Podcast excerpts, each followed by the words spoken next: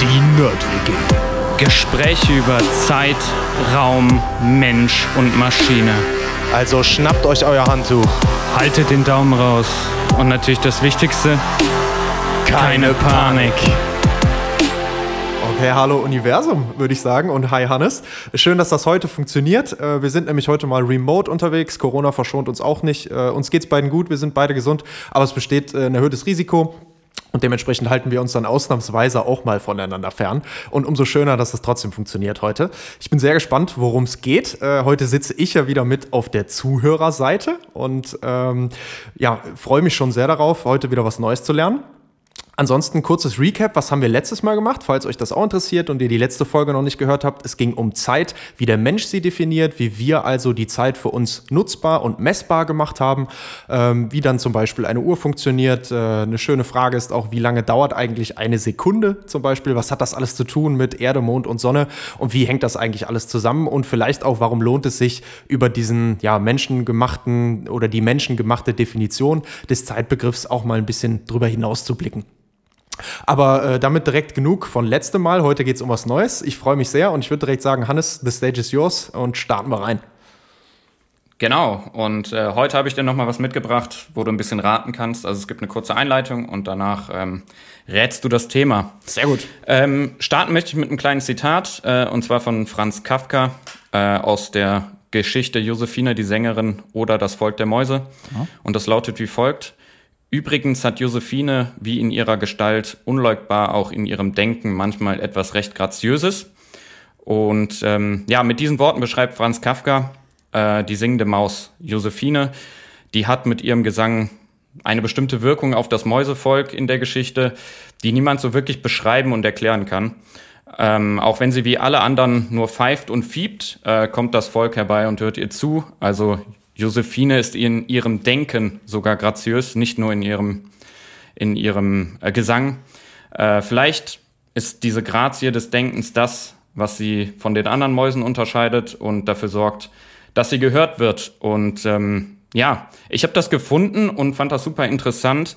Ähm, gefunden habe ich das in einem Aufsatz, den ich, äh, oder einer Hausarbeit, glaube ich, war das sogar, die ich äh, gefunden habe von äh, Raffaela Rabold. Ähm, das menschliche Denken nach Martin Heidegger und Jean-Francis Lyotard. Ähm, und dann habe ich angefangen, äh, mich ein bisschen mit dem Thema zu beschäftigen und gemerkt, dass das äh, sehr gut zu was passt, wo ich eh eine Folge drüber machen wollte. Und die erste Frage, die ich mir aber gestellt habe, ist, was heißt denn dann eigentlich denken? Weil, also als Wissenschaftler behauptet man immer, man tut das viel und ähm, Schön ja, die gesagt. Definition davon, die Definition davon äh, hätte ich dir jetzt so einfach auch nicht sagen können. Deswegen habe ich erstmal im Duden nachgeguckt. Oh, Im ja. Duden steht folgendes: ähm, Es kommt vom lateinischen pensare, abwägen, schätzen. Ähm, es beschreibt eine psychische Aktivität als Ganzes oder eine, die spezifisch auf Erkenntnis abzielt. Wird häufig auch als Gegensatz zum Willen und zum Gefühl verstanden. Äh, hat für mich ein bisschen Sinn gemacht, also die, gerade dieses Gegensatz zum Willen und zum Gefühl. Ne? Also sonst bin ich vielleicht viel emotional und vom Gefühl getrieben und ähm, das Denken ist so das, was quasi dann auch vielleicht im Sinne der Reflexion ähm, mich doch zu einer anderen Entscheidung treibt.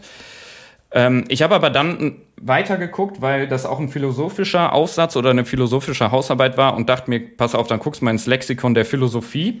Oh, okay. Und was habe ich da gefunden? Auch super interessant, ähm, da habe ich Folgendes gefunden. Denken ist eine Form des Erkenntnisgewinns und der Erkenntnisnutzung. Es ist etwas Dynamisches, das in der Zeit abläuft. Und hier auch wieder schön, hier haben wir auch wieder die Zeit wie letzte Folge, ne? ja. Also es geht hier um Erkenntnisgewinn und die Nutzung dieser Erkenntnis. Äh, Wenn man Platon folgt, also ich habe dann wirklich ein bisschen rumgewühlt, äh, dann definiert er das Denken als Dialog zwischen der Vernunft mit sich selbst. Ja, So, finde ich. Ja, da wird's Ra- dann wieder, da wird's wieder heftig irgendwann. Für mich zumindest, weil dann äh, müsste ich jetzt wieder nachgucken, was ist Vernunft und so. Worauf ich hier ein bisschen abzielen will, ist, wie unterschiedlich man das definieren kann. Ja, auf jeden Fall. Ja, du wolltest was sagen? Äh, ich wollte nur sagen, äh, an Rationalität habe ich ja eben auch schon gedacht, äh, Mhm. weil man oft auch eben die Gefühle und dann eben dieses sogenannte rationale Denken immer so gegenüberstellt. Also ja, kann ich, Mhm. kann, also aber ich kann mit jeder Definition irgendwo was anfangen und wie du, wie du gerade schon sagst, schwierig da eine Definition direkt für zu finden. Also direkt wieder ein sehr, sehr komplexer Begriff oder Prozess. Genau, sehr gut auch festgestellt. Und das ist auch das, worauf ich hinaus wollte. Es ist halt ganz schwierig, das überhaupt wirklich zu definieren. Ne? Oder du kannst wahrscheinlich eine Definition finden, die für dein Verständnis passt. Aber ähm, das generell zu definieren ist schwer. Und Descartes zum Beispiel hat das bezeichnet als alles, was derart ins uns selbst geschieht, dass wir uns seiner unmittelbar aus uns selbst bewusst sind. Es sind immer schwer, diese Texte, finde ich. Aber Sehr, ähm, auf jeden Fall. Ja, da muss man auch es erstmal. geht quasi in dein Innerstes herein, herein in dich selbst. Ne? Und ähm, das Wichtige, was man vielleicht aus der Definition mitnehmen kann, ähm, es ist irgendwie ein Synonym auch für das Bewusstsein. Also hier eine starke Verknüpfung auch zum Bewusstsein, zu dem Erkenntnisgewinn, dass ich ein Sein habe. Nochmal ein vielleicht noch- zusätzlicher Aspekt, ja. Ja, genau. Ähm, dann vielleicht hier noch ähm, von Kant, der das Ganze nochmal von Descartes aufgenommen hat und dann ein bisschen präzisiert, ähm, sagt quasi, dass die im Bewusstsein gesammelten Anschauungen vom Verstand konzeptualisiert werden, sodass das Denken urteilen heißt. Also die Fähigkeit zu denken ist auch das, was den Menschen charakterisiert und ihm seine Würde verleiht. Also da wird's dann schon, ja, schon hochtrabend, sage ich mal. Ne? Also, äh, dass mir das sogar meine Würde verleiht, dass ich denken kann, ist schon relativ heftig. Ähm, ja, Heidegger fand ich, hat das auch gut gesagt und das ist so ein bisschen auch das, was in diesem Aufsatz ähm, rauskam von der, ähm, von der Raffaela Rabold. Ähm, Heidegger wirft so ein bisschen die These auf, dass wir Menschen quasi, obwohl wir jetzt tagtäglich denken, trotz allem das Denken nicht beherrschen. Und ähm, was er quasi sagt, ist, nur weil wir die Möglichkeit dazu haben, zu denken, sind wir noch lange nicht dazu in der Lage. Man muss das eher lernen. Äh, die Möglichkeit zu denken ist somit nicht mit dem Vermögen des Denkens gleichzusetzen. Also das Vermögen definiert dann Heidegger als etwas, das wir ähm, nach seinem Wesen bei uns einlassen müssen und gleichzeitig müssen wir dem Denken auch Zuneigung entgegenbringen und Gefallen daran finden. Ähm, ja, weil das einfach mit, wie das so mit allem ist, auch so ist, dass wenn ich an was nicht Spaß habe, dann kann ich es schwer lernen und ähm, ich lasse mich auch nicht äh, dazu ein und so ist quasi ausgeschlossen, ähm, dass man das Denken lernen kann. Ähm, ja, genau, jetzt haben wir viele, viele Sachen uns angeguckt. Ähm, das letzte, was ich quasi dazu noch sagen möchte, ist, und das fand ich auch ganz toll, also es gab eine Diskussion an der Universität Siegen. Ähm, ja, und die Frage war im Prinzip, ähm, ob man ohne einen Körper denken kann. Also Oh. hier kommt es wieder so ein bisschen auch zu dem Bewusstsein. Ne? Also wir wissen ja jetzt so ein bisschen auch, dass unser Gehirn dieses Bewusstsein erzeugt. Und ähm, ja, diese Frage wurde im Prinzip ähm, zu einem Auslöser ähm, für einen späteren berühmten Essay von, von Lyotard, also den habe ich ja eben schon erwähnt, dieser äh, Philosoph. Und seine Antwort war, das, das fand ich super interessant, ähm, das hänge vom Geschlecht ab. Ähm, hat er halt geantwortet und irgendwie gegrinst. Ähm, Männer setzen darauf, in den verbleibenden viereinhalb Milliarden Jahren bis zum Erlöschen der Sonne die Möglichkeit eines rein maschinellen Denkens zu erzwingen. Frauen hingegen seien vertrauter mit dem Erleben von Schmerz und wüssten daher, dass Denken ohne Körper existenziell unvollständig bleiben müsse. Ja, und das war so der letzte Aufhänger. Vielleicht hast du erraten, worum es heute geht. Naja, du hast äh, schon ein bisschen äh, vielleicht den Begriff sogar fallen lassen, möglicherweise jetzt ganz am Ende. Ich könnte mir sehr gut vorstellen, weil ich ja auch deine Interessen so ein bisschen kenne, dass es heute vielleicht dann über künstliche Intelligenz in der Richtung gehen könnte. Könnte. Könnte. Äh, geht's nicht direkt, nein. Ja. Ähm, ich möchte mich in der Episode beschäftigen mit der Frage, können Maschinen denken? Okay, ja. Ähm, in Anlehnung an die Diskussion, ob man ohne Körper denken kann. Ja, geil. Und ähm, wie ich darauf gekommen bin, ist, du weißt ja, ich beschäftige mich im Moment mit äh, vielen Papern, die auch schon was älter sind. Und ich habe ein tolles gelesen von Alan Turing. Mhm. Und ähm, es gibt tatsächlich ein Paper von ihm, wo er die Frage stellt.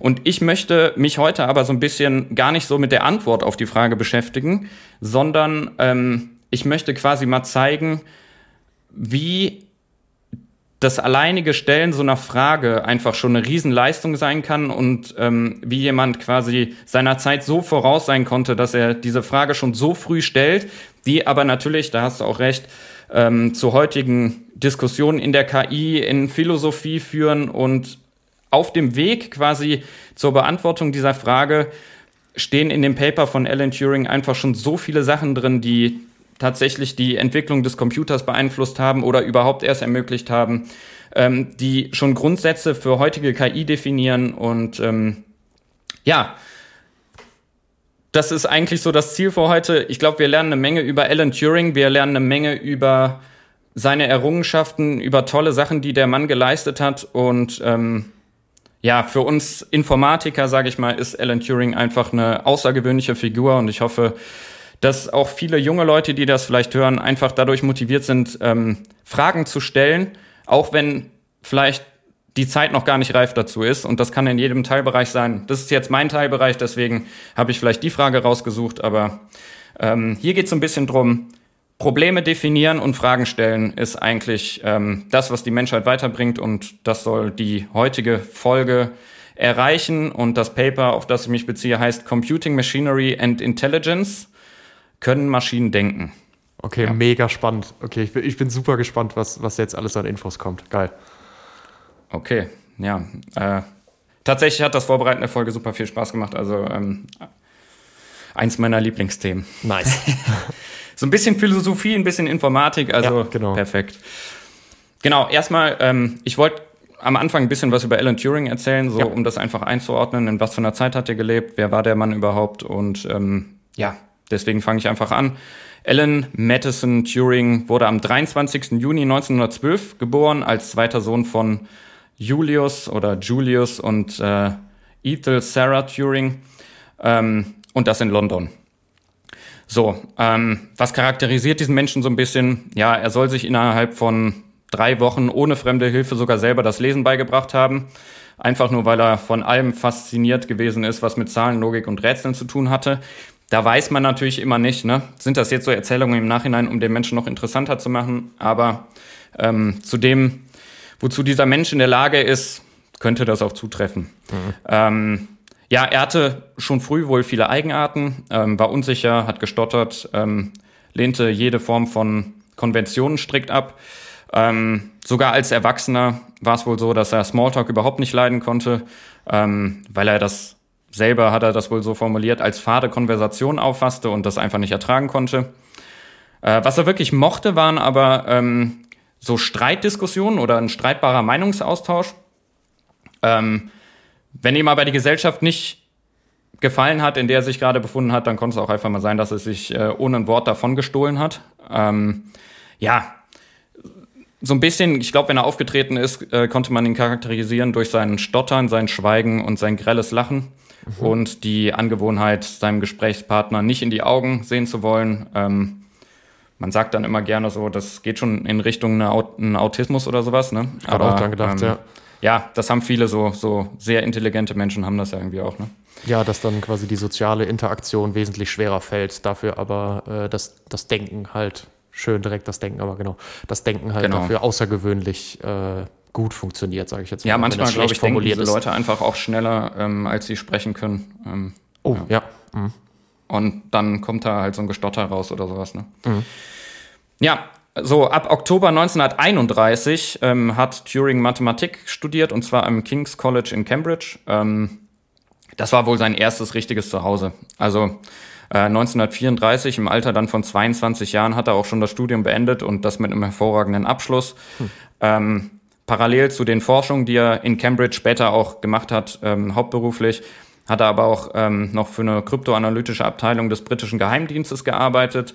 Ähm, und da, ich weiß nicht, hast du diesen äh, Film Imitation Game gesehen? Ja, ich habe den geguckt.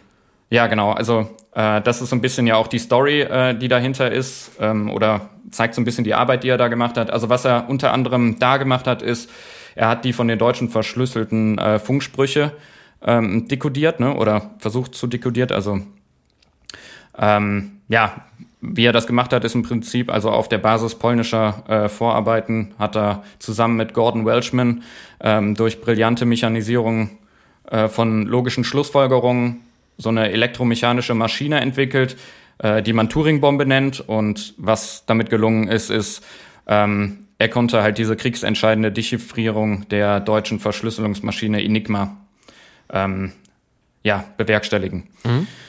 Das ist eine von den großen Errungenschaften, ähm, die dieser Mann gemacht hat. 1950 hat er tatsächlich dann aber auch dieses Paper veröffentlicht, wo wir heute drüber sprechen, und zwar mhm. ähm, dieses Computing, Machinery and Intelligence. Und ja, man sagt heute so ein bisschen, das macht ihn zu einem der Gründungsväter der Kognitionswissenschaften ähm, und auch der Informatik und des modernen Computers.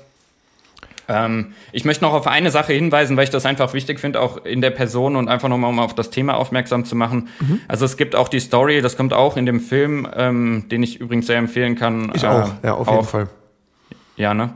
Mhm. Ähm, kommt das, glaube ich, auch zu Wort. Also 1952 hat, ähm, hat Turing einen Mann kennengelernt. Ähm, ich lasse den Namen jetzt einfach weg, das ist auch nicht so wichtig ähm, der wohl erst bei ihm übernachtet hat und dann ähm, einem Komplizen geholfen hat, ähm, bei Turing einzubrechen, um auch quasi Aufzeichnungen zu stehlen. Ähm, Turing hat den ähm, Vorfall zur Anzeige gebracht und dabei äh, während der Vernehmung auch gestanden, dass er homosexuell ist und eine sexuelle Beziehung mit diesem Mann hatte. Gestanden, ähm, muss man mal überlegen. Ne? Dann, also zu ja. der Zeit tatsächlich, ja eine Straftat. Ja, genau. Also das Problem war ein bisschen, dass äh, in Großbritannien Homosexualität auch in der Zeit noch ähm, wie in vielen anderen Ländern auch, muss man dazu sagen, strafbar war. Und ähm, ja, angeklagt wurde er dann wiederum ähm, wegen grober Unzucht und sexueller Perversion. Ähm, bei der Gerichtsverhandlung wurde Turing dann aufgrund der Verdienste übrigens ähm, ja, im Zusammenhang mit der Turing-Bombe ähm, und im Krieg ähm, eine Entlassung auf Bewährung angeboten. Die hat er dann auch angenommen. Die Bedingung war allerdings, dass er sich einer Hormontherapie unterzieht. Turing hat das akzeptiert und ähm, ja, diese Behandlung mit Östrogenen hatte aber schwere Nebenwirkungen bei ihm, also im Sinne von Depression. Und ähm, ja, am 7. Juni 1954 ist er dann gestorben. Ich glaube, es war ein Alter von 42 Jahren und ähm, offiziell durch Suizid. Mhm. Ähm, ja, traurige Geschichte und ähm, ich wollte das nur erwähnen, weil es einfach wichtig ist, dass man auf so ein Thema vielleicht nochmal aufmerksam macht. Also zum Glück heute wieder passieren. Genau, zum Glück heute nicht mehr so, zumindest bei uns. Ja. Also es gibt auch noch andere Teile auf der Welt, wo das noch viel, viel unakzeptierter ist. Das ja. sollte man bei sowas genau. auch nie vergessen, dass es trotzdem noch Absolut. ein super wichtiges und präsentes Thema einfach ist. Ja. Okay, so viel erstmal zur Person Alan äh, Turing vielleicht und ähm, Jetzt möchte ich so ein bisschen auf diese Frage zurückkommen oder darauf hinspielen und ähm, dazu sollte man sich zuerst mal die Frage stellen, warum ist es so eine tolle Leistung oder herausragende Leistung, überhaupt diese Frage zu stellen? Und das wird einem erst bewusst, wenn man sich so ein bisschen anguckt, in, in was für einer Zeit ähm, dieser Mann gelebt hat. Und ähm, dazu ist jetzt wahrscheinlich auch ein bisschen Geschichte. Wir lernen jetzt hier aber tatsächlich ein paar Sachen kennen, die in der Informatik jeder zumindest äh, vom Namen her kennt, mhm. ähm, auch in der Mathematik viele Leute kennen und die meiner Meinung nach jeder kennen sollte, weil das einfach tolle Beispiele sind für einerseits Definieren eines Problems und zweitens richtige Frage stellen und ähm, einfache Lösungen finden. Mhm. Also, wenn wir in die 1920er Jahre gehen, dann befand sich die Mathematik zu der Zeit in der Grundlagenkrise. So. Ähm, man ist ausgegangen von, sage ich mal, vergleichsweise einfachen geometrischen und algebraischen Überlegungen. Die kamen aus der Antike, da haben wir uns so ein bisschen ja auch beschäftigt mit äh, über die Null, ne? da haben wir mhm. schon so ein paar Sachen gelernt. Ähm, prinzipiell ging es dabei immer um das Messen und Zählen und ein Maß überprüfen. Ähm, ja, das Problem jetzt hier in den 1920er Jahren war aber, diese Mathematik ausgehend von der, von der Antike ist einfach immer abstrakter geworden. So. Das Problem daran ist im Prinzip, du verlierst so ein bisschen den Kontakt zum Fassbaren ne? Mhm. und hast quasi diese Prüfinstanz verloren. Also vielleicht auch so ein bisschen den Bezug zur Physik. Ne? In der Physik ist ja so, ich muss ein Experiment machen ähm, und quasi meine theoretische Aussage durch ein Experiment nochmal beweisen. Ja. Dass, dass die wirklich Sinn macht. Ne? Ja. So. Also, was so ein bisschen passiert ist, ist, es gab einen Mathematiker, äh, Piano hieß der, ähm, der hat auf Seiten der Arithmetik, Arithmetik ist all das, was man so mit Zahlen machen kann, also Rechnen mit Zahlen, vor allem mit natürlichen Zahlen. Mhm. Ähm, geht so um Grundrechenarten, ne? Addition, Subtraktion, Multiplikation, Division, all sowas. Ähm, in dem Bereich hat der und in einem anderen Bereich ähm, David Hilbert, auch ein großer Mathematiker in der Geometrie. Also das ist die, die Lehre von all dem, was mit punktgeraden Ebenen zu tun hat und so weiter. Da geht es teilweise auch um invariante Größen. Äh, das ist aber dann sehr abstrakt. Was die gemacht haben, ist im Prinzip, die haben das auf eine axiomatische Grundlage gestellt. Was heißt das? Im Prinzip haben die Regeln formuliert oder Grundsätze formuliert, mit denen man die anderen, ähm, die anderen Re oder Regeln wiederum herleiten kann und so auch zeigen kann, dass gewisse Gesetzmäßigkeiten gelten. Also dieses typische Beweistum, was man heute in der Mathematik hat. Schön, dass du ähm, die Begriffe alle von dir aus selber erklärst. Ja, habe ich mich äh, darauf vorbereitet. nee, richtig gut, weil wir versuchen das ja auch ja. immer dann Fragen zu stellen, dem anderen und sowas. Also super gut, ja, alles sehr ja. schön verständlich, danke. Ähm, gut. Ähm, so, also, was die jetzt gemacht haben, die hatten versucht, möglichst wenige Grundsätze oder Axiome zu formulieren. Und ähm, ja, das Problem jetzt war aber so ein bisschen, die Frage, ähm, ob dieses ganze System vollständig und konsistent ist.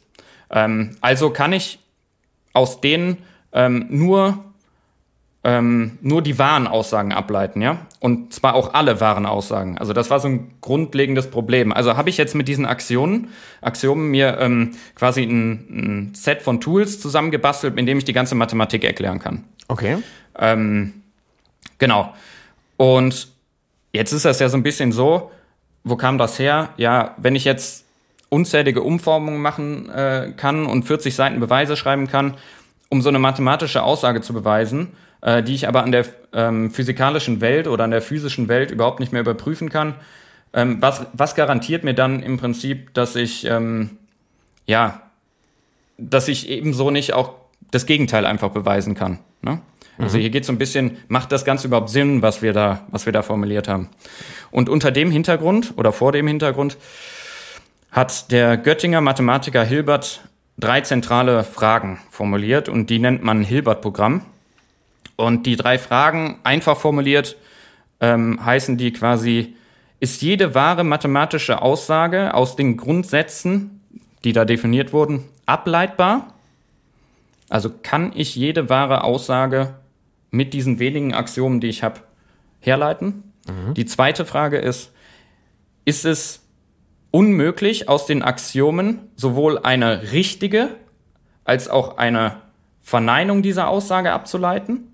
Ne? Also hier geht es dann quasi darum, kann ich jetzt eine wahre Aussage machen, aber sind die Axiome jetzt so gestrickt vielleicht, dass ich auch das Gegenteil herleiten kann und dann wird das Ganze ja wieder keinen Sinn machen. Also dann stimmt was mit den Axiomen nicht. Ja. Die dritte Frage ist, gibt es eine effektive Methode, und da wird man jetzt heute Algorithmus sagen, also ein Kochrezept, ne, mit der sich für jede mathematische Aussage in endlich vielen Schritten entscheiden lässt, ob sie aus diesen Axiomen ableitbar ist.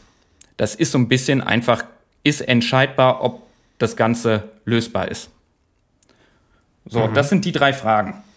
Das ist schön. Und also das ist erstmal, kann man das, glaube ich, sehr gut verstehen, dass das eben viel schwieriger ist und man sich deswegen genau solche Fragen stellen muss, weil man eben nicht einfach sagen kann, okay, ich habe hier eine Behauptung aufgestellt und diese Behauptung kann ich jetzt beweisen über ein Experiment zum Beispiel. Also ich sehe mhm. dann, okay, in so und so einer Zeit äh, fließt tatsächlich so und so viel Wasser dadurch. Damit äh, be bestätigt das meine Behauptung, die ich vorher zum Beispiel gemacht habe.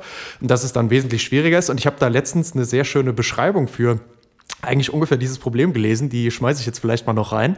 Und zwar, dass Bitte. Wissenschaft an der Stelle manchmal auch so ein bisschen ist wie ein Schachspiel. Nur, dass man das Einzige, was man bekommt, ist, man bekommt das Schachbrett und man bekommt die Figuren.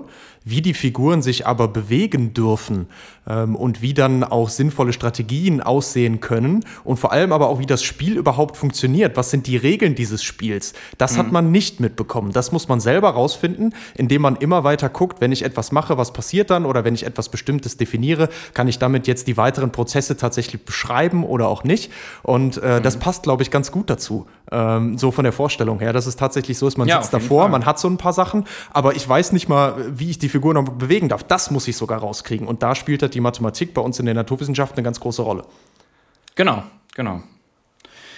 Ja, jetzt gibt es diese drei Fragen, ne? Und wieso ist das überhaupt wichtig? Also wichtig ist das zum einen, weil auch Turing sich mit diesen Fragen beschäftigt hat. Mhm. Ähm, wichtig ist das aber auch, also diese Fragen sind oder diese Probleme sind so wichtig, weil es einfach toll ist, dass dieser Hilbert die einmal ausformuliert hat. Und ich meine, das sind halt Fragen, da könnte ich heute, wenn da eins von nicht gelöst wäre, könnte ich ja hingehen und mich einfach an diese Frage setzen und ein Paper schreiben. Mhm. Der Mann hat das einfach super gut definiert, ne? Und deswegen, das ist der Punkt, wo ich einfach nur sagen will, definiert das Problem. Ja? Mhm. Und was dann passiert ist, ist, jetzt hatte natürlich der Hilbert irgendwie die große Hoffnung, man könnte bald alle drei Fragen mit Ja beantworten, dann wäre das Problem der Mathematik gelöst, so ungefähr, ne? Ja, jetzt kam aber leider Kurt Gödel, auch ein Mathematiker, und der hat kurz darauf schon gezeigt, ähm, ja, dass im Prinzip ähm, ein System, so ein solches Axiomsystem, nur dann vollständig sein kann, wenn es inkonsistent ist. Also, der hat quasi die, die ersten zwei Fragen genommen und dann gezeigt, ähm, wenn, wenn sich quasi in den Systemen alle Aussagen sowohl als wahre als auch falsche ableiten lassen, dann ähm, ja, dann, dann ist das Ganze nicht möglich. Okay. Ähm, so, jetzt kam aber auch quasi ähm, ja, Turing zu dem Problem und hat sich damit befasst und der hat sich befasst im Prinzip mit der dritten Frage. Ähm, und was der jetzt gemacht hat, ist, der hat auf dem Papier im Prinzip ähm, für jede berechnende mathematische Aufgabe einen mechanischen Prozess definiert, der diese berechnen kann. Und das nennt man auch Turing-Maschine. Mhm. Und ähm, was der noch gemacht hat, also die dritte Frage war ja, da geht es ja quasi darum, ob die Mathematik entscheidbar ist. Ne? Also gibt es diesen Algorithmus und die effektive Methode, mit der ich ähm, für jede mathematische Aussage in endlich vielen Schritten entscheiden kann, ob die ableitbar ist. Mhm. Ähm, Genau, und dafür hat er im Prinzip diese, diese Maschine konstruiert, ähm, mit der das in der Theorie möglich wäre, diese Frage zu beantworten. Was er aber zusätzlich noch gezeigt hat, ist, er hat gezeigt, dass ich, wenn ich so eine Maschine definiere und baue, dass es dann auch noch eine, eine Maschine gibt, und das nennt man dann universelle Turing-Maschine, die in der Gestalt von einer Software unendlich viele von diesen Turing-Maschinen simulieren kann. Und ja, deswegen im Prinzip einfach dieses Universell. Ne? Mhm. So. Und jetzt kommt eigentlich die entscheidende Idee. Worauf er aber auch noch hingewiesen hat, ist, dass es immer Funktionen geben wird, für die man nicht garantieren kann, dass eine solche Maschine sie in endlicher Zeit berechnen können wird. Damit war im Prinzip dem kompletten Hilbert-Programm natürlich der Todesstoß verpasst. Ne? Was ist das, dieses Automatenproblem oder wie das heißt, ne? Ja, genau. Ja. In der Richtung. Also ne? hier geht es um diese, diese Turing-Maschinen. Also ich möchte jetzt, ich komme später noch mal ein bisschen da drauf und okay, versuche okay. das noch mal sehr einfach zu erklären. Schön. Ja. Hier geht es jetzt erstmal nur darum, dass der sich damit befasst hat und okay. ähm, im Prinzip hat er gezeigt halt, dass diese Arithmetik nicht nur, vollständig, äh, nicht nur unvollständig ist, ähm, sie ist einfach auch nicht entscheidbar. Mhm. So. Was er jetzt quasi im Vorbeigehen noch gemacht hat, ist, er hat gezeigt, dass eine Maschine, die all das, also dass eine Maschine all das tun kann, was ein Mensch auch tun kann, wenn sie ein Problem löst. Also im Prinzip dieses algorithmische Kochrezept. Ne? Ähm, ich kann für jeden Prozess, den im Prinzip ich als Mensch mache, auch eine Maschine machen und der quasi dieses Kochrezept geben und die müsste das auch lösen können. Mhm. So, jetzt kann man sich natürlich dann in dem Zusammenhang fragen schon, ja, liegt das jetzt nicht auf der Hand, ähm, zu fragen, ob Maschinen denken können?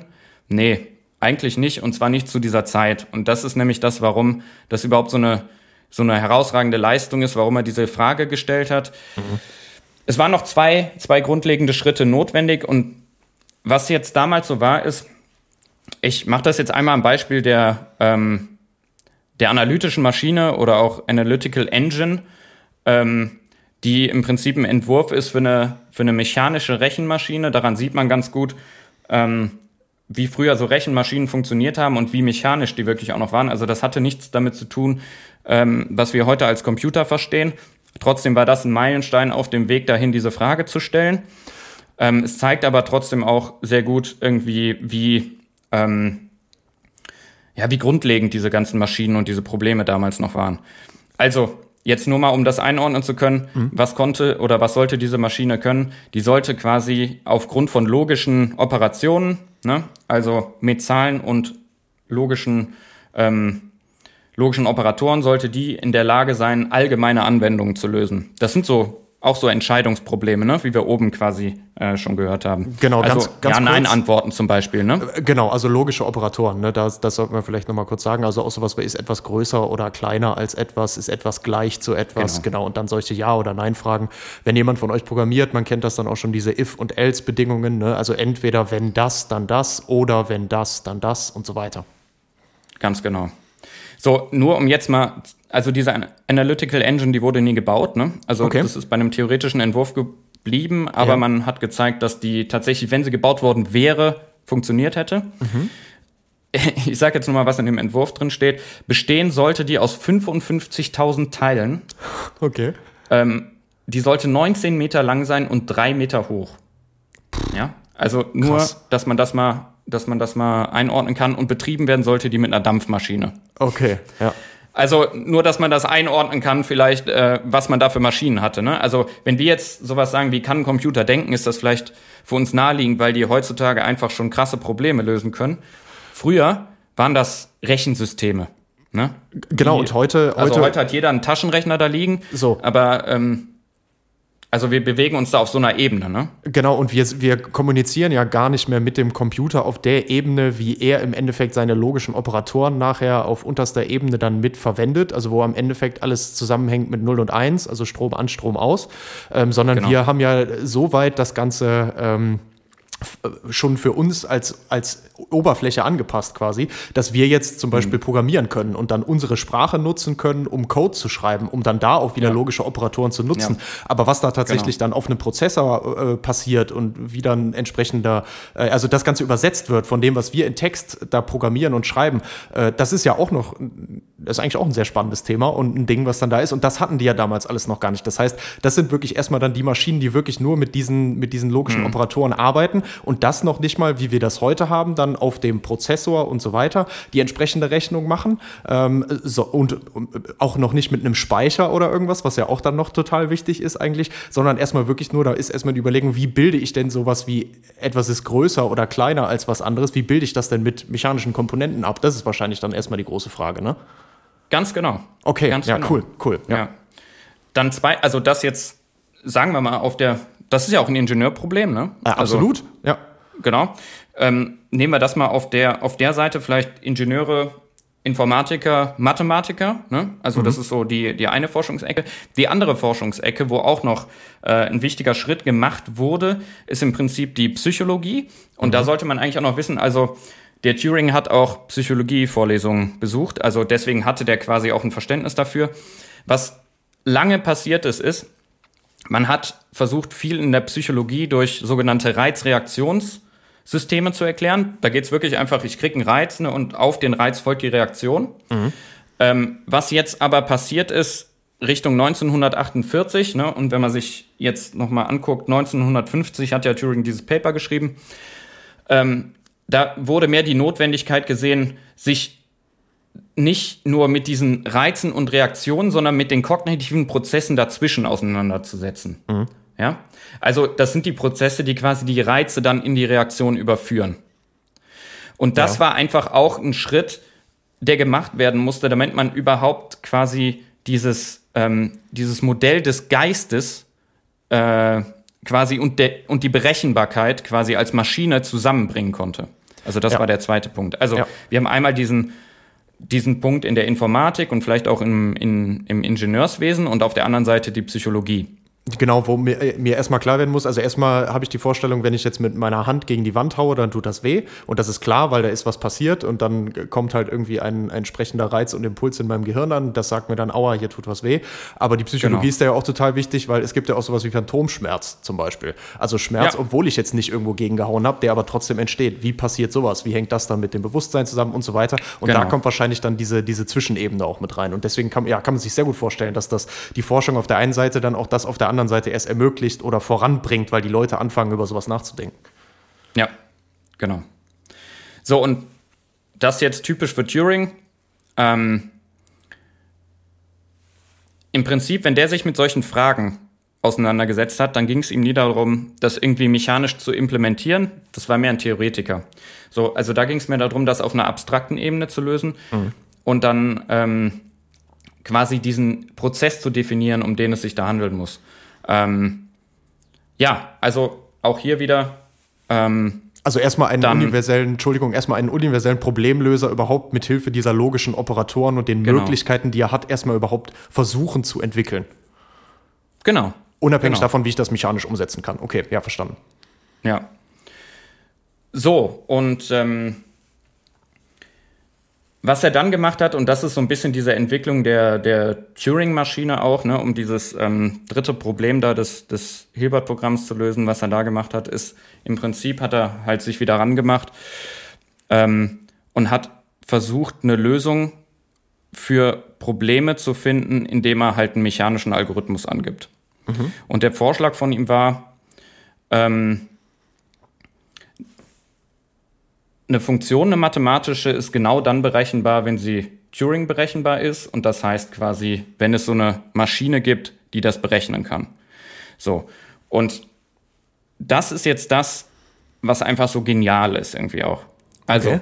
intuitiv gesprochen, ist einfach das berechenbar ist, oder ist genau das berechenbar, was Menschen berechnen können. Also, ähm, das, was Menschen machen, wenn sie so eine Berechnung durchführen, ähm, was machen die dann? Die schreiben das vielleicht auf einen Zettel, ne? Genau. So, dann guckst du dir den Zettel an, guckst, was du da geschrieben hast ähm, und eventuell korrigierst du das Ganze oder du schreibst an einer anderen Stelle einfach weiter was hin, ne? als Schlussfolgerung zum Beispiel. So, was Turing sich dann gedacht hat, ist, okay, wenn ich so an das Problem rangehe und so ein Problem löse, wie wird das dann eine Maschine genauso machen können? Also, wie kann ich jetzt den Menschen, der da mit seinem Blatt Papier sitzt, was notiert, was korrigiert, wieder vielleicht liest, was er da gemacht hat, durch eine Maschine ersetzen? So, und dann hat er sich überlegt, ja, pass auf, ich könnte ja Folgendes machen. Ich nehme jetzt den Zettel und ersetze den durch einen, könnte jetzt unendlich lang sein, ist aber erstmal auch egal, durch einen Papierstreifen. So. Zusätzlich unterhält äh, oder erhält quasi dieser, dieser Zettel oder dieses Band Zellen, also fest definierte Positionen, wo ich was hinschreiben, korrigieren oder lesen kann. Und in jeder von den Zellen steht zu jedem Zeitpunkt genau ein Zeichen aus einem Alphabet, ne? wie ein Sprachalphabet jetzt einfach. A, B, C, D, E, F, G und so weiter. So, und mittels, mittels eines mechanischen Leseschreibkopfs kann jetzt die Maschine das Zeichen in einer Zelle lesen, ein Zeichen aus dem Alphabet in die Zelle schreiben oder einfach dieses Band mit dem Leseschreibkopf eine Zelle nach links oder rechts bewegen. Okay. So, und das ist eine Turing-Maschine. Grob gesagt. Das ist genau die Idee der Turing-Maschine. Also ich habe diesen, diesen Leseschreibkopf und dieses Band. Und diese drei Operationen, die ich machen kann. Ja. Das kann man jetzt beliebig äh, abstrakt formulieren, aber ich fand die Erklärung eigentlich ganz nett, weil man sich das so ein bisschen so vorstellen kann. Auch selber da sitzend irgendwie mit einem Zettel oder so, ne? Äh, Genau, ja, ich kann was aufschreiben, ich kann was korrigieren, ich, genau. Ja, und ich kann was lesen, vor allem, was ich schon geschrieben habe.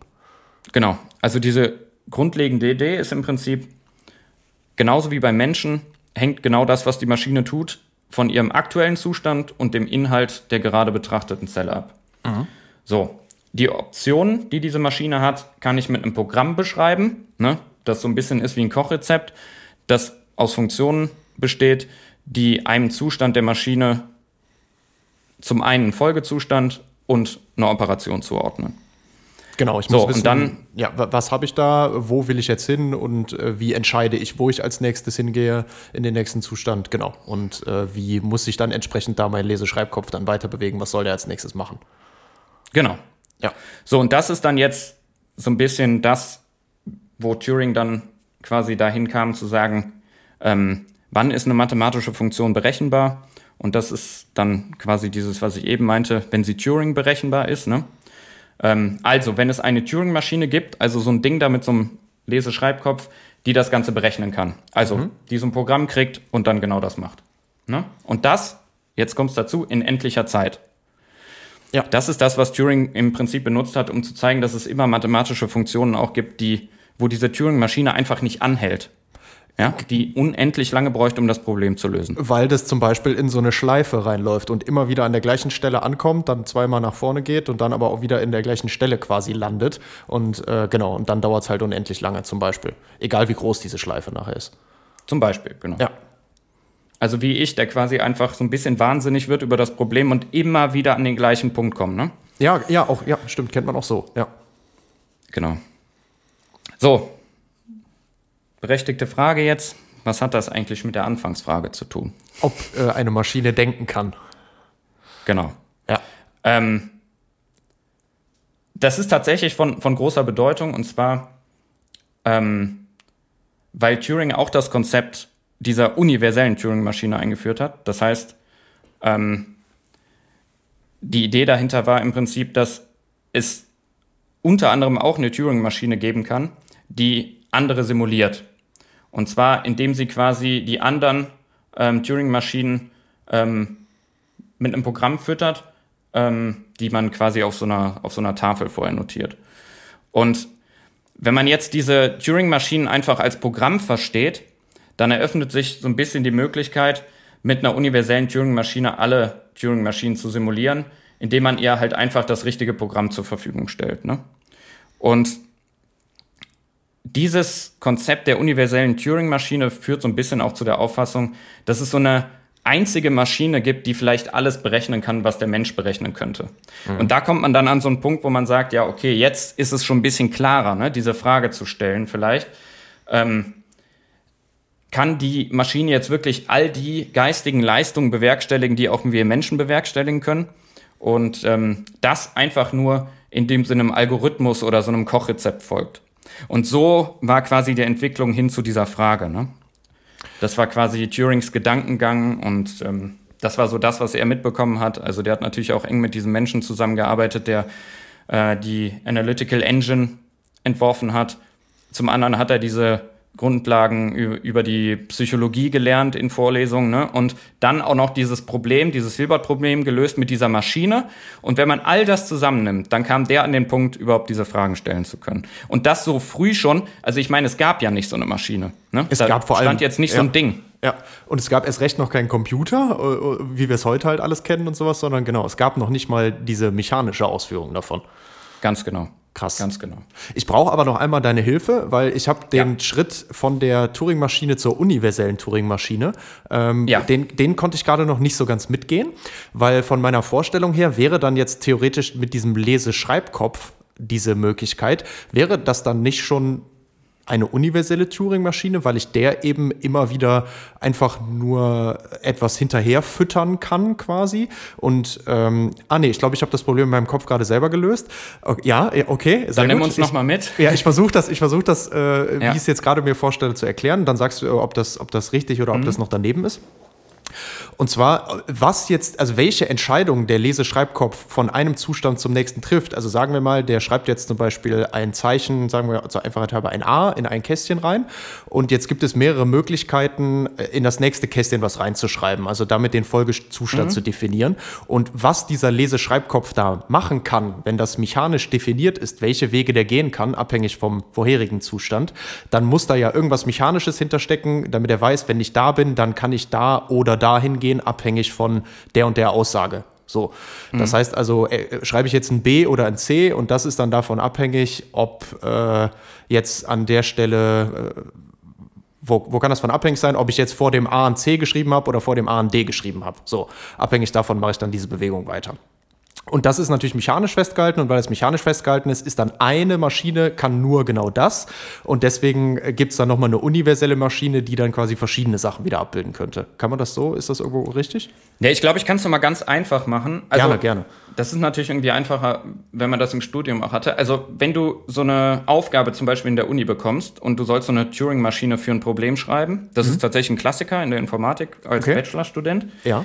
Ähm, wie man das notiert, sind Tabellen. Also da gibt es dann wirklich diese Tabellen, wo Zustände notiert sind, ne, in 2D quasi, und dann gibt es quasi diese Übergänge zwischen, mhm. von Zustand zu Stu Zustand nach gewissen Regeln.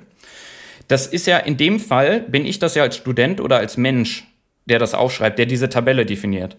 Die universelle Turing-Maschine wäre quasi die Maschine, die diese Tabelle schreibt für eine andere Turing-Maschine. Ah, also die okay. die Anweisungen gibt. Und okay. das ist das, was ich eben mit Programm meinte. Ne? Also diese mhm. universelle Turing-Maschine würde ein Programm schreiben für die anderen Turing-Maschinen, um gewisse Probleme zu lösen.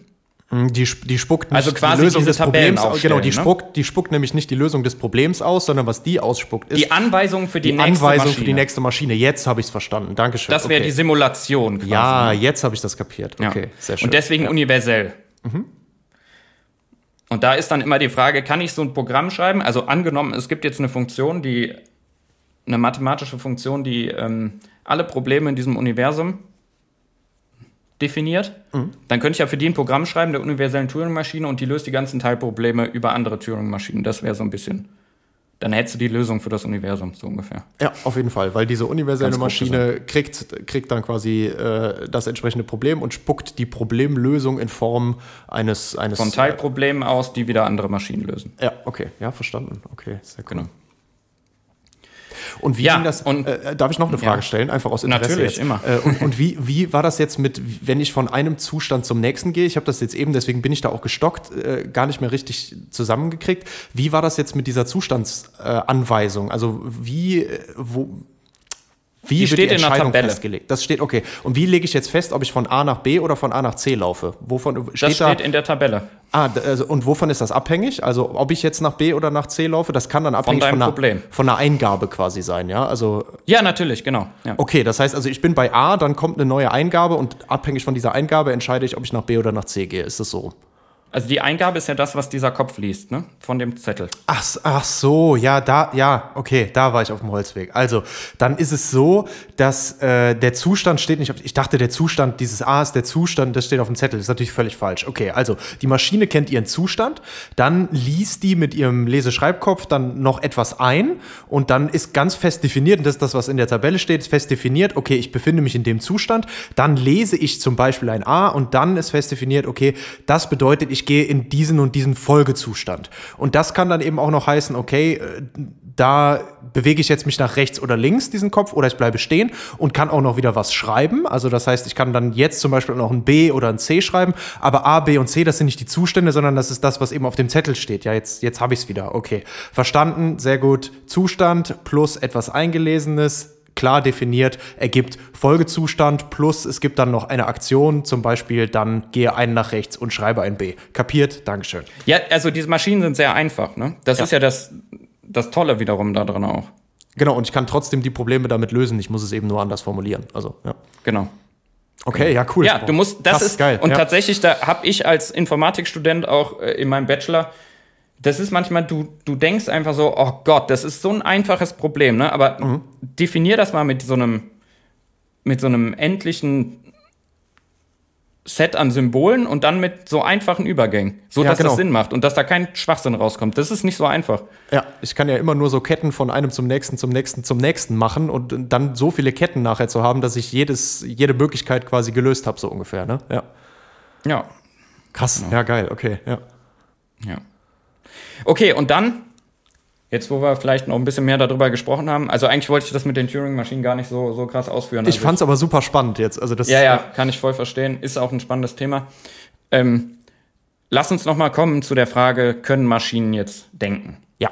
Und ähm, ja, ich habe ja eben so ein bisschen beschrieben, wie Turing an so, so Fragestellungen rangeht. Und hier auch wieder, ähm, statt sich da in so Mutmaßungen vielleicht zu ergehen, hat Turing vorgeschlagen, lass uns ähm, die ganze Fragestellung oder die Lösung der Fragestellung auch hier ähm, mit einfachen Operationen angehen.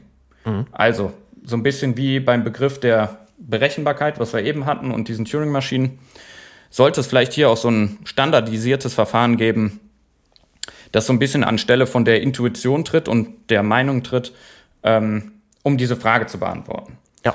Und das ist jetzt der Teil, wo wir uns mit dem Turing-Test, den gibt es bis heute, ähm, beschäftigen. Ja. Also, was hat Turing gemacht? Der hat ein ganz einfaches ähm, Imitationsspiel definiert und mit Hilfe dieses Spiels sollte entschieden werden, ob eine Maschine denken kann oder nicht. Das Spiel sieht wie folgendermaßen aus. Es gibt drei Spieler, einen Mann, eine Frau und einen Fragesteller. So. Die Spieler können sich nicht sehen, nicht hören und kommunizieren anonym. Das heißt, keiner weiß, wer wer ist. Das kann jetzt passieren, zum Beispiel mit Hilfe von einem Fernschreiber. Das wäre es damals gewesen zu Turings Zeiten. Ne? Ähm, heute wird man das klassischerweise natürlich mit einem Computer machen und dann mit Tastatur und Bildschirm und in einem anonymen Chat. Ähm, die Aufgaben sind so verteilt, dass der Fragesteller versuchen muss, mit Hilfe von Fragen, die er an die anderen beiden, also an den Mann und an die Frau stellen darf, herauszufinden, wer von beiden jetzt die Frau und wer der Mann ist. Oh, ja. So. Der Mann muss versuchen, den Fragesteller dazu zu bringen, ihn als Frau zu identifizieren, also fälschlicherweise. Und die Frau muss versuchen, den Fragesteller dazu zu bringen, sie korrekt als Frau zu identifizieren. Oh, ja. Deswegen Imitationsspiel. Hier geht es darum, der Mann versucht, eine Frau zu imitieren. Und jetzt wäre quasi die Frage, die Turing gestellt hat, oder die Lösung auf diese Frage, die Turing gestellt hat.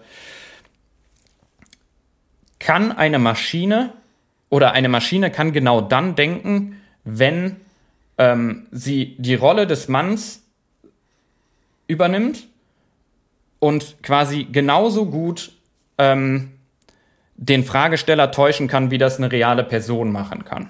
Okay. Ja? Also in dem Setting wäre das dann so, die Maschine übernimmt die Rolle des Mannes und ähm, ein männlicher Spieler die Rolle der Frau. So. Ähm, ja, ganz einfach gesagt ist die Frage dann einfach nur, ne, ähm, ist die Maschine einfach nicht schlechter darin, sich als Frau auszugeben als der Mann? Ja. Ganz easy. So, und an der Stelle, jetzt weißt du auch, warum ich dir diese Ich hab's mir Konversation gerade schon geschickt habe. gedacht, ja.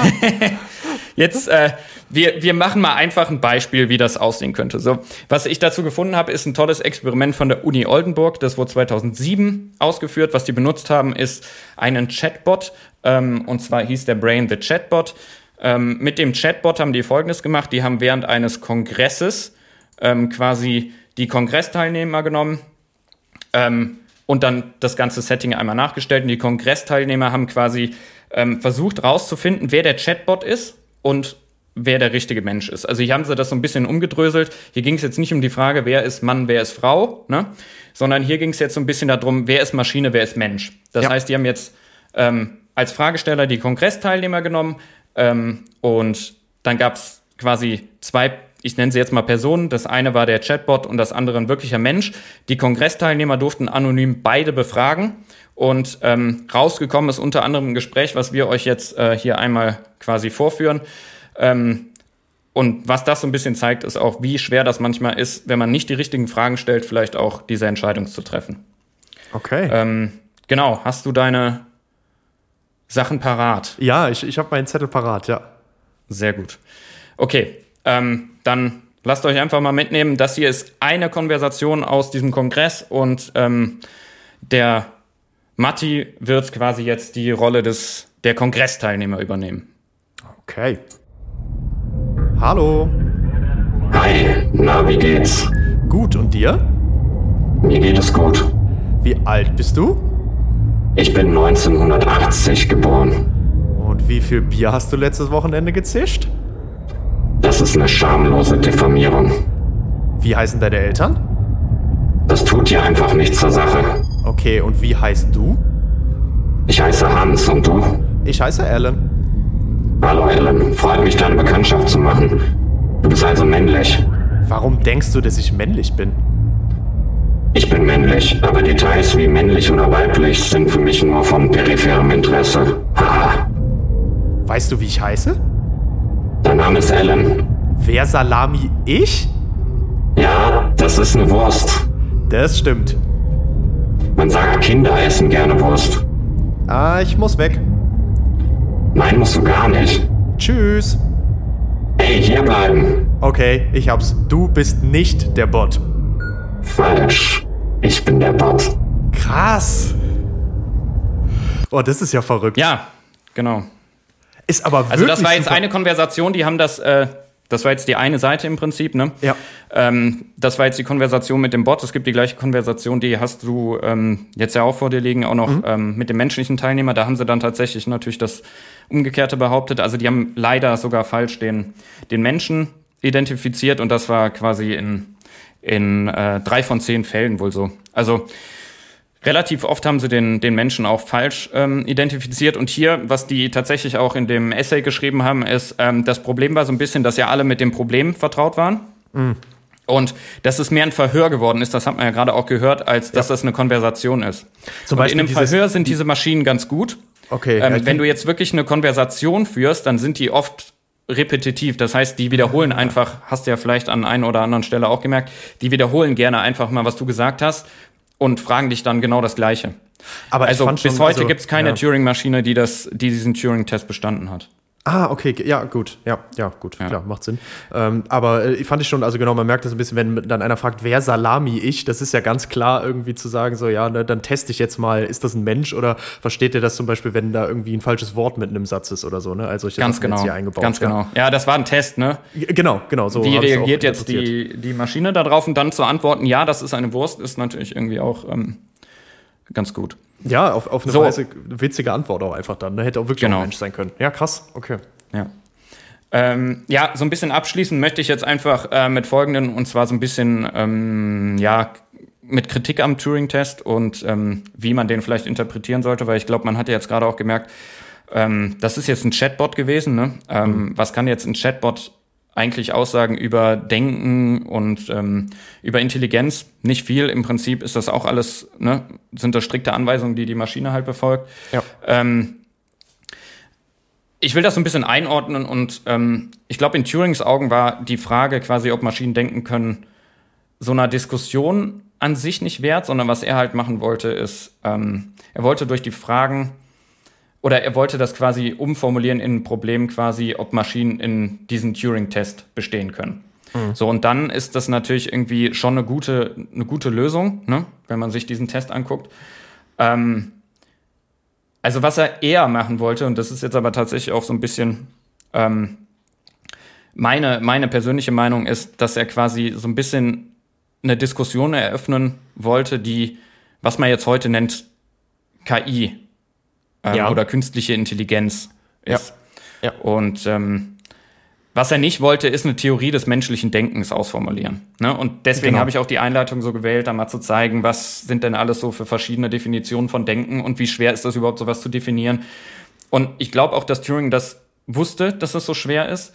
Ähm, trotzdem ist es halt ein bisschen so, dass oft es gleichgesetzt wird, Turing-Test, maschinelle Intelligenz und wenn eine Maschine den wirklich besteht, ähm, dass sie dann wirklich Intelligenz ist, intelligent ist und denken kann.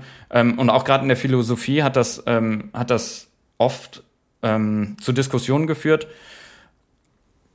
Ich glaube, man muss da aber so ein bisschen betrachten, dass diese Beschäftigung mit den intelligenten Maschinen ihre Wurzeln hat in einem Klima, in dem man sich gerade erst angefangen hat, Gedanken zu machen über die Natur dieser Prozesse, die zwischen diesen Reizen und Reaktionen vermitteln. Ne? Und ähm, ja, auch hier nochmal zu dem Titel vielleicht von dem Paper.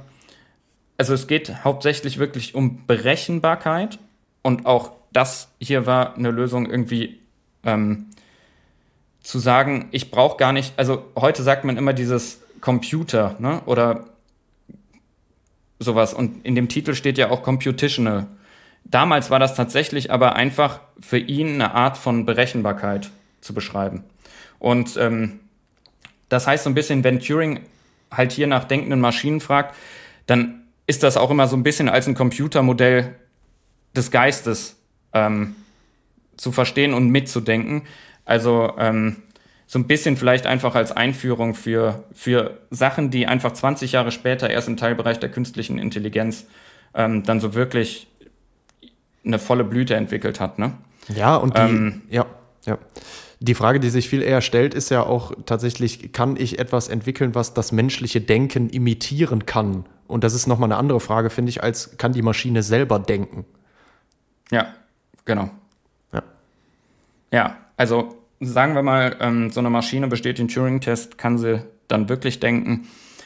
Es gibt da auch sehr interessante ähm, Kritik und Ansätze.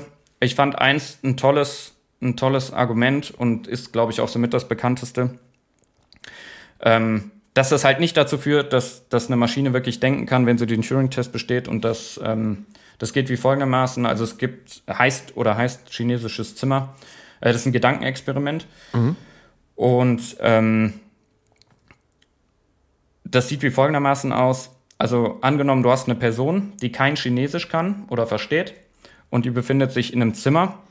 Und was sie hat, sind drei Stapel mit chinesischen Texten und Anweisungen in englischer Sprache, ähm, die ihr hineingereicht werden in diesen Raum.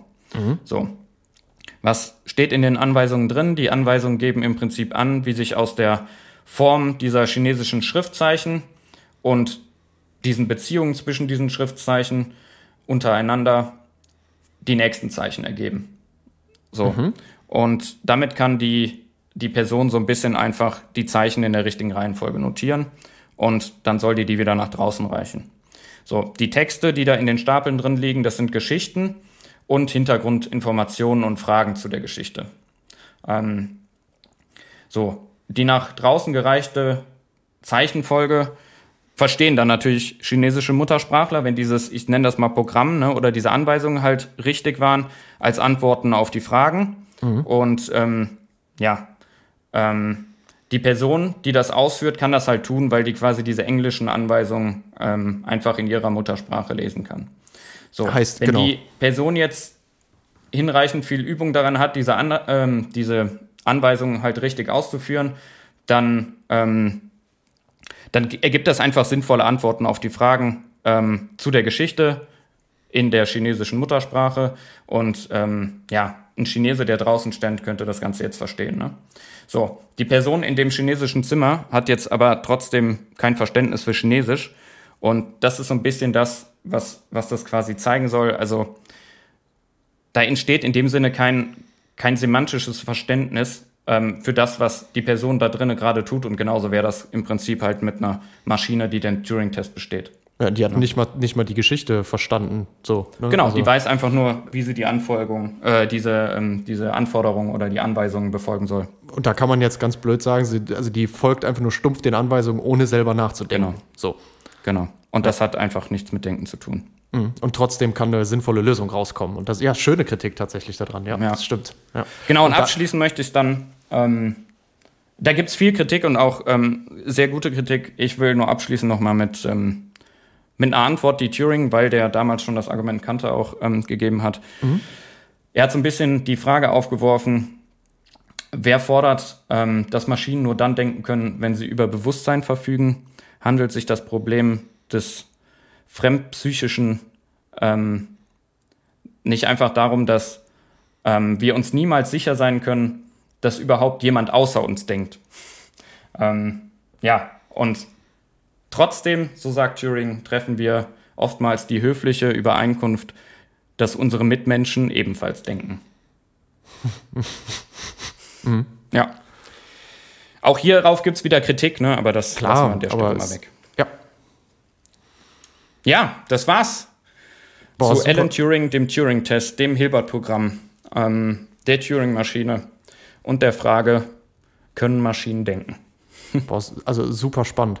Super cool, super cool abgeholt auch. Also ich, das muss ich wirklich sagen, ich habe gerade, mir schweben gerade unheimlich viele Gedanken durch den Kopf. Das waren richtig viele, richtig coole Anstöße. Äh, ich hoffe, dass ihr auch ein paar Sachen mitgenommen habt. Äh, vielen Dank, dass ich so viele Fragen stellen durfte. Ich fand das echt alles gerne. nochmal super spannend. Ähm, und äh, habe auch da jetzt mal wieder verstanden, wie die, wie die Turing-Maschine dann da äh, zumindest als, als groben Ansatz äh, aufgebaut ist. Und äh, wirklich sehr, sehr cool. Wir hoffen, dass ihr auch was mitgenommen habt. und vielleicht genauso wie ich jetzt ein bisschen mit dem, mit dem Grübeln anfangt darüber. Ähm, und ansonsten sagen wir vielen, vielen Dank fürs Zuhören und ich denke, dann ist jetzt der richtige Zeitpunkt zum Abschalten, oder? Auf jeden Fall. Ihr könnt jetzt abschalten. Schöne Wetter genießen. Ja, sehr gut. Ja, Oh, geil. Krass. Ich bin voll, ich musste voll äh, reinkommen. Erstmal. Ja. Und dann, boah, also richtig cool. Es hat richtig, richtig war es Spaß zu schwer? Nee, überhaupt nicht. Nein, überhaupt nicht. Es ist, weil es nicht so wichtig war, ähm, das alles im Detail eins zu eins zu verstehen. Weißt du, was ich meine? Also man Mhm. muss nicht eins zu eins verstanden haben, wie diese mathematischen Axiome nachher genutzt werden oder sowas, damit man das, damit man am Ende Es ging verstehen für kann. mich einfach nur um diese Einordnung. Ne?